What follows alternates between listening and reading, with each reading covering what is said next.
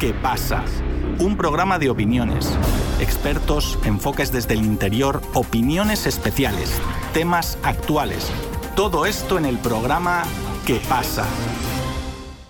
El grupo BRICS es un bloque económico emergente conformado por Brasil, Rusia, la India, China y Sudáfrica, que representa cerca de la mitad de la población mundial, además de un PIB anual que supera los 24 mil millones de euros al año, superando así a las economías occidentales del G7. El BRICS ha logrado atraer la atención de muchas naciones del mundo, tanto que se han presentado 23 solicitudes oficiales de ingreso a esta comunidad económica, entre las cuales se encuentran también países de América Latina. Claramente el ingreso de los países latinoamericanos a este bloque internacional puede ayudar al desarrollo económico e industrial de esas naciones, como también a un mayor respeto a la soberanía de cada país. Nuestro compañero Cristian Galindo entra con más detalles. Así es, Víctor. En la próxima reunión del grupo, que está prevista para el 22 al 24 de agosto en Johannesburgo, Sudáfrica, tendrá una gran importancia para el futuro de muchas naciones del mundo que esperan ser parte del BRICS Plus, en lo que es una de las economías más prósperas de las últimas décadas. Entre los solicitantes se encuentran varios países de América Latina, quienes ven en la entrada del BRICS una amalgama de oportunidades que permitirán su desarrollo como naciones, al igual que la entrada de un mercado más justo. Pero para analizar este tipo de temas, tenemos en nuestro espacio al abogado venezolano y experto en temas de integración regional, Francisco González, a quien le damos la bienvenida. Francisco, bienvenido a Radio Sputnik. Saludos, buen día desde Caracas, Venezuela. Muchas gracias por la invitación, Cristian. Francisco, es un gusto tenerlo en nuestro espacio. Y bueno, en comencemos a hablar con el tema del BRICS, precisamente este grupo que ha mostrado un gran crecimiento, incluso superando a los países del G7. Y ahora es el momento que muchos países latinoamericanos quieren verse ahí, en este grupo. ¿Eso cómo lo podemos ver? Mira, esta voluntad política de algunos países de América del Sur de participar ya directamente en los BRICS, pues es una vocación, deriva de una vocación integracionista. Es decir, han pasado algunas cosas en la región durante este año y el año pasado que han promovido esta posibilidad. Si vemos a lo interno, los recambios políticos la llegada de Petro al poder en Colombia, por ejemplo, con vocación integracionista en principio con Venezuela, cosa que no ocurría desde el año 2019, donde hubo una ruptura total de las relaciones políticas diplomáticas entre Venezuela y Colombia derivado de la posibilidad de una guerra promovida así desde Colombia, bueno, por toda la situación que ocurría apoyando el interinato y todo esto que ocurría en el año 2019, ¿no? Por la política también desde Estados Unidos, esa época. Entonces, el cambio con un presidente con vocación integracionista hacia Venezuela, que en este caso implica Petro, que lo dice en la campaña y que lo cumple en la acción, es relevante. La otra situación tiene que ver con el hecho de la llegada de Lula al poder. Sin Lula es imposible hablar de una integración, por lo menos entre países como Venezuela, como Brasil, como Argentina, que ya anteriormente, en años pasados, tenían esta vocación integracionista en la época de los liderazgos como Lula mismo, como Kirchner, como Chávez, ¿no? Entonces, en este momento, pues, más bien la situación era muy distinta. ¿Por qué? Porque con la llegada de gobiernos de extrema derecha o gobiernos muy ultraliberales, como en el caso de Argentina con Macri, con el caso de Brasil de Bolsonaro, Bolsonaro más bien tendían hacia el aislacionismo, ¿no? Es decir, a cerrarse aguas adentro y a no participar en el mecanismo de integración. Bueno, y lo vimos con Brasil, con Bolsonaro, cuando se sale de la CELAC, se sale de la UNASUR. Por otro lado, también la vocación integracionista de Venezuela y también la resistencia ante la embestida internacional de sanciones, de casi una guerra, de casi una intervención militar por parte de Estados Unidos. Entonces, esta situación geopolítica, Cristian, cambió totalmente en el plano regional con la llegada de gobiernos de centro, centro izquierdo, incluso centro derecha, pero que con esta vocación integracionista. Y esto ocurre recientemente en esta cumbre de países UNASUR que se dio allá en Brasilia, donde participó Venezuela. En aquel momento hubo un primer llamado de Lula con Venezuela antes de la reunión de todos los países de la región y en ese encuentro, precisamente entre Lula y Maduro, allí ya Brasil evocaba la posibilidad de la adhesión de Venezuela a los BRICS, ¿no? Si bien era un evento de lo que era UNASUR, sí, en aquel momento, o posible retoma de UNASUR, también se hablaba de la CELAC, se ya se comentaba el hecho de esa posibilidad de Venezuela entrar allí, ¿no? Es decir, esto no es nuevo para Venezuela, Venezuela tenía años en esta búsqueda, ya en el 2016 el vicepresidente de la época, el profesor Isturi, él ya había participado en una cumbre eh, allá en Sudáfrica donde ya Venezuela estaba buscando entrar en esta lógica de los BRICS, ¿no? A partir de, bueno, de la vocación petrolera que también tiene el país. Es decir, no es nuevo este mecanismo para Venezuela, sino que ya ha tenido vocación de participar allí más activamente, claro. Francisco, acá con esto, vemos que grandes bloques económicos se unieron y conformaron el BRICS. En este caso, grandes economías latinoamericanas quieren ingresar al BRICS y les puede ayudar bastante. Tenemos el ejemplo, claro, de Venezuela, que es una de las potencias petroleras de la región. Al mismo tiempo vemos cómo otras naciones que tienen gran potencial pero que están mal económicamente quieren ingresar. El ejemplo de Argentina, que tiene una deuda gigante con el Fondo Monetario Internacional. Vemos cómo ambos factores que han sido castigados por Occidente de distintas maneras ven en el BRICS estas opciones precisamente de surgir, de desarrollar su economía y cómo obviamente la representación de América Latina la tiene obviamente Lula. Entonces, ¿cómo vemos o cómo podemos ver que esto puede ser un golpe a la economía de Occidente y el surgimiento de una nueva economía más multipolar?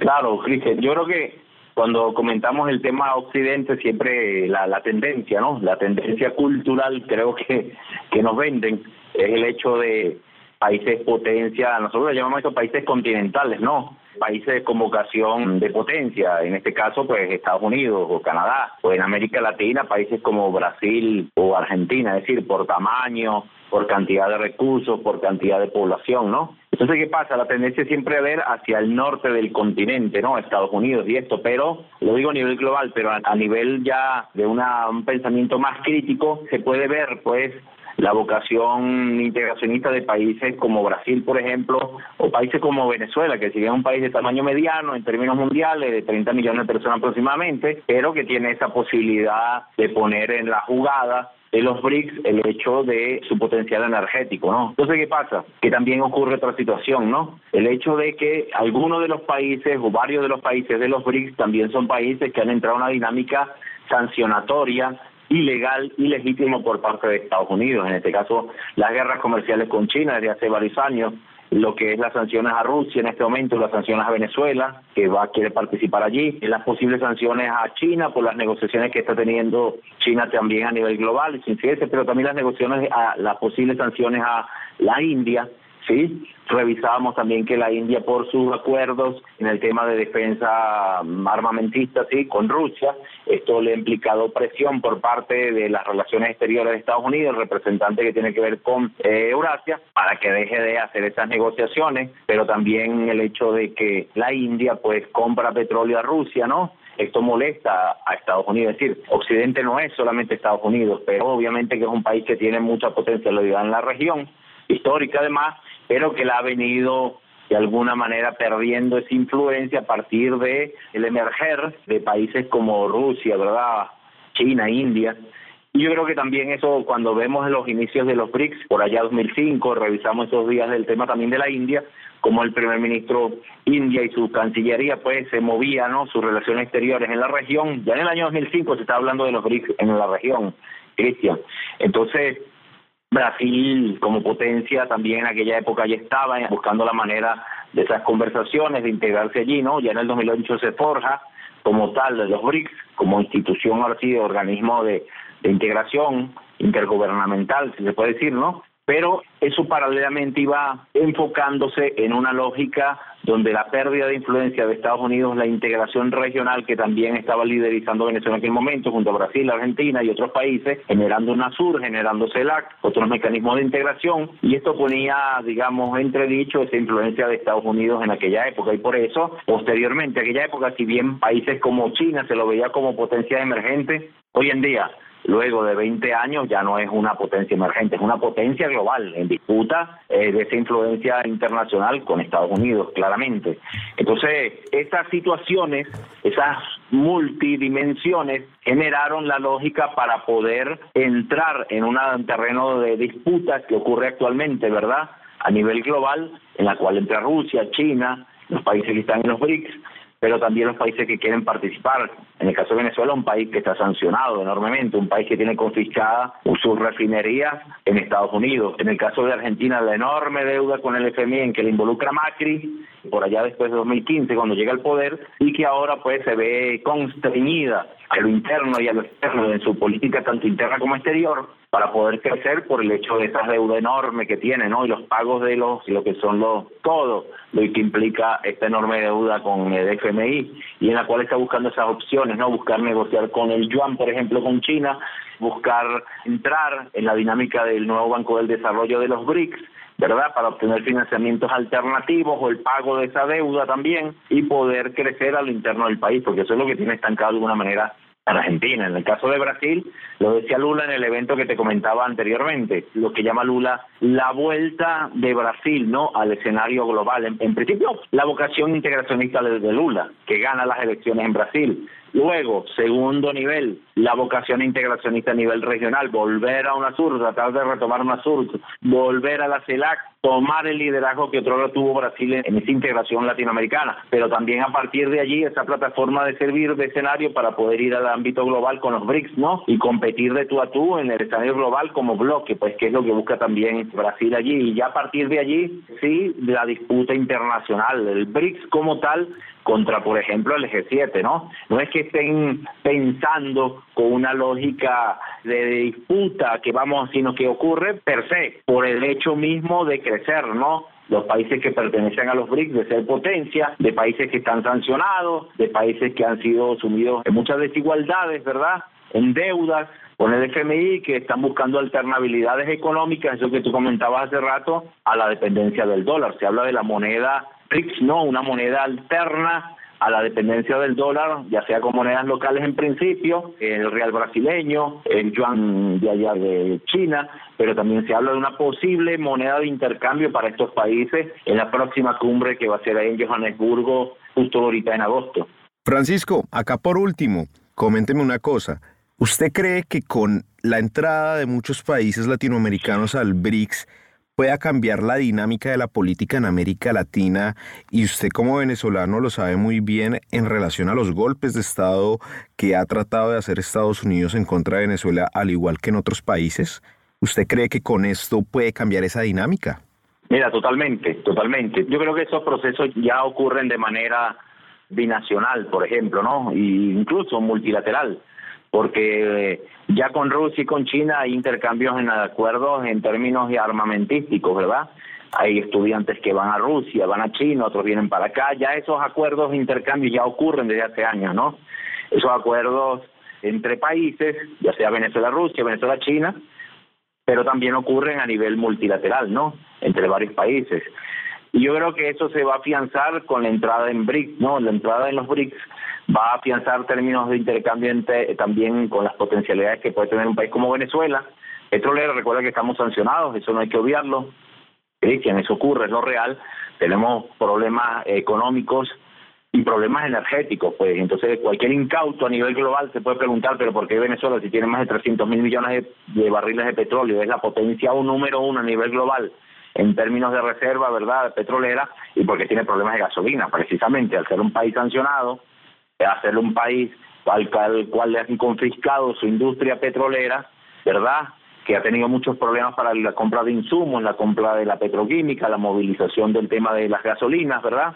Que dependían enormemente con Estados Unidos o interdependencia con Estados Unidos y que eso pues ha traído consecuencias a la economía venezolana. Pues todavía a pesar de que el gobierno de Biden ha hecho ciertas aperturas a partir de la guerra, ya han promovido la necesidad de compras de hidrocarburos, todavía eso está allí, pues es lo real, sigue el país con esos problemas y sigue confiscada Citgo, pues que es nuestra base internacional para el procesamiento de estos hidrocarburos. Entonces, pensamos que entrar en los BRICS, pues, países de enorme potencialidades y tecnologías, ¿verdad?, en los cuales ya estamos involucrados, pero el mantenernos en ese espacio, entrar con más contundencia allí, ya este año Venezuela hace su solicitud de adhesión formal.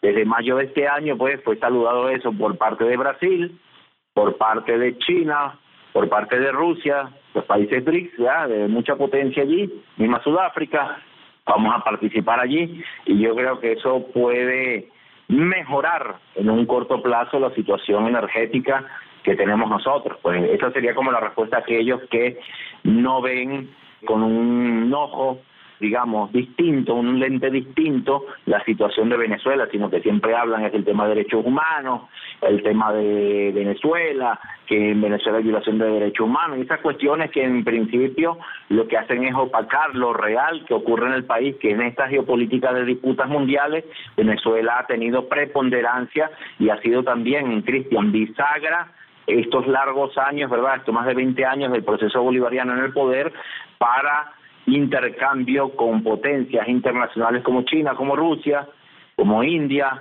¿verdad? Turquía misma, y que a partir de allí también ha sido de alguna manera un puente con la región. Venezuela ha servido como puente para la región, ¿ves? integrador.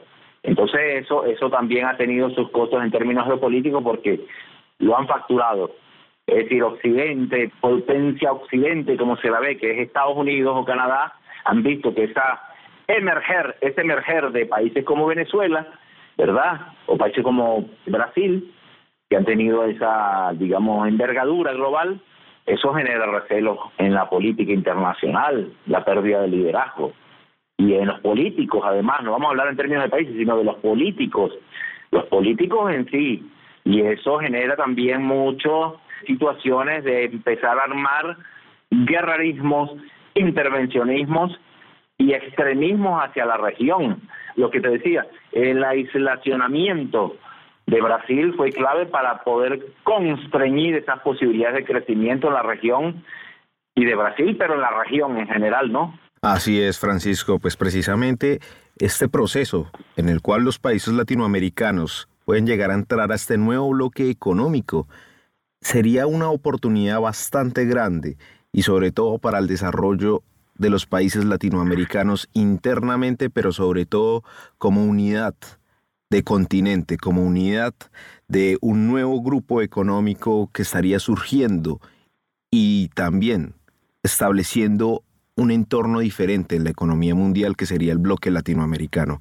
Así que, Francisco, muchísimas gracias nuevamente por estar acá con nosotros y permitirnos este análisis de lo que es la entrada de los países latinoamericanos al BRICS y esta economía que surge. Así que usted sabe, por acá siempre bienvenido y más en el análisis de este proceso. Bueno, gracias Pumi Moscú, saludos a todos y todas y siempre atentos a, estos cambios mundiales y que vayan en beneficio de las poblaciones, del común, que al final es lo que se busca, ¿no? Que es lo que vivimos hace unos años, Cristian, que a medida que nos integramos en bloque, crecimos.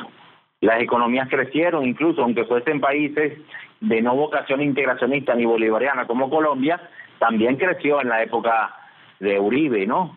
Eso se puede medir en términos reales, matemáticos, de cómo crecía la economía colombiana en conjunción con Venezuela y el resto de países cuando estaban en UNASUR. Eso es medible hoy en día, ¿ves? Y creo que Petro lo sabe y va para allá también, ¿no? Sí. Exactamente, exactamente. Y eso mismo lo seguiremos viendo por acá. Así que muchas gracias, Francisco. No, gracias a ustedes, de verdad.